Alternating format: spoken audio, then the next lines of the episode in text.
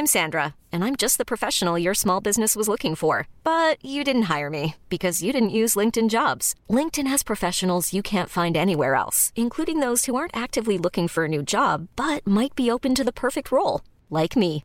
In a given month, over 70% of LinkedIn users don't visit other leading job sites. So if you're not looking on LinkedIn, you'll miss out on great candidates like Sandra. Start hiring professionals like a professional. Post your free job on linkedin.com/achieve today.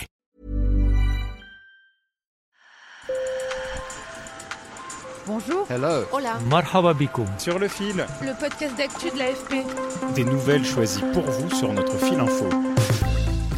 Aujourd'hui, sur le fil vous emmène aux États-Unis, dans le Wyoming. Ce grand État de l'Ouest américain, ultra conservateur, est réputé pour ses grandes plaines, ses cow-boys et le parc national du Yellowstone. C'est aussi l'un des États les moins peuplés d'Amérique. Pourtant, dans le Wyoming, le taux de suicide est deux fois plus élevé que dans le reste du pays. Là-bas, nos collègues Camille Candessus et Amel Semache ont rencontré un père endeuillé qui se bat contre le fléau des suicides.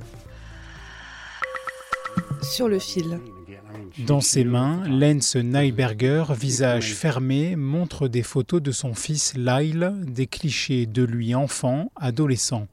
Quand il parle de sa disparition, le père de famille chuchote presque. I lost my son 16 years ago to suicide. J'ai perdu mon fils il y a 16 ans. Il s'est suicidé. Je savais qu'il luttait contre une dépression. Je savais qu'il avait du mal à gérer certaines choses, mais je n'avais aucune idée que le suicide allait faire partie de l'équation. Il y a 16 ans, sa femme a appelé cet ingénieur pétrolier pour lui dire de rentrer tout de suite. Leur fils venait de mettre fin à ses jours. Je n'ai pas été là pour mon fils au moment où il avait le plus besoin de moi, parce que j'étais en colère, parce qu'il s'attirait de plus en plus d'ennuis et faisait des choses qu'il n'aurait pas dû faire. Et avec le recul, je peux malheureusement dire maintenant que je connais les signes avant-coureurs du suicide, qu'il était le profil classique d'une personne à risque. Il n'est pas toujours évident de reconnaître les signes de détresse psychologique et de suicide, mais une simple conversation peut faire la différence.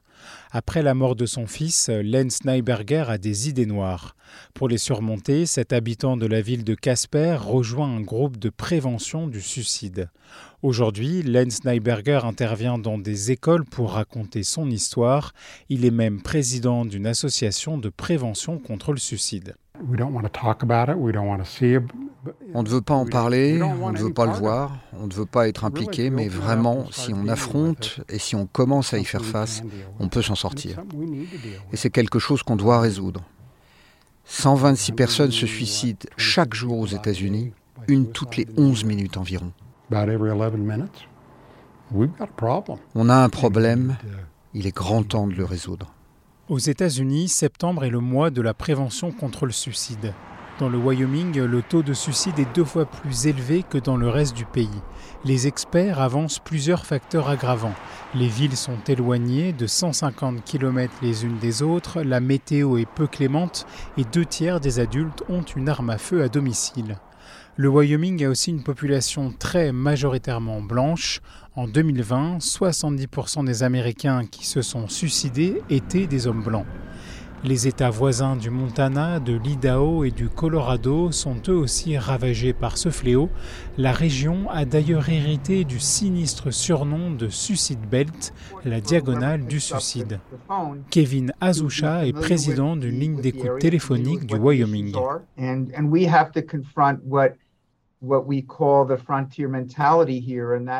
On doit faire face à ce qu'on appelle ici la mentalité de la frontière, c'est-à-dire la résistance à demander de l'aide et la croyance qu'il suffit de se prendre en main, qu'il n'y a aucun problème que l'on ne peut résoudre soi-même. Et il y a une stigmatisation à demander de l'aide. Et le message qu'on essaie de faire passer en permanence, c'est qu'il est très courageux de demander de l'aide et qu'il est très important de le faire, parce que c'est vraiment le moyen de retrouver la vie que vous voulez vraiment vivre ici. Un numéro national d'urgence, le 988, a été mis en place en juillet dernier pour renforcer le dispositif de prévention. Si vous nous écoutez en France et que vous ou l'un de vos proches a des pensées suicidaires, vous pouvez appeler le 31 14, le numéro national de prévention du suicide. Je répète, le 31 14. La ligne est ouverte 24 heures sur 24, 7 jours sur 7 et l'appel est gratuit et confidentiel. Vous trouverez aussi dans la description de cet épisode d'autres numéros pour d'autres pays et l'adresse de site internet à consulter. Sur le fil revient demain. Je m'appelle Antoine Boyer. Merci pour votre fidélité et bonne journée.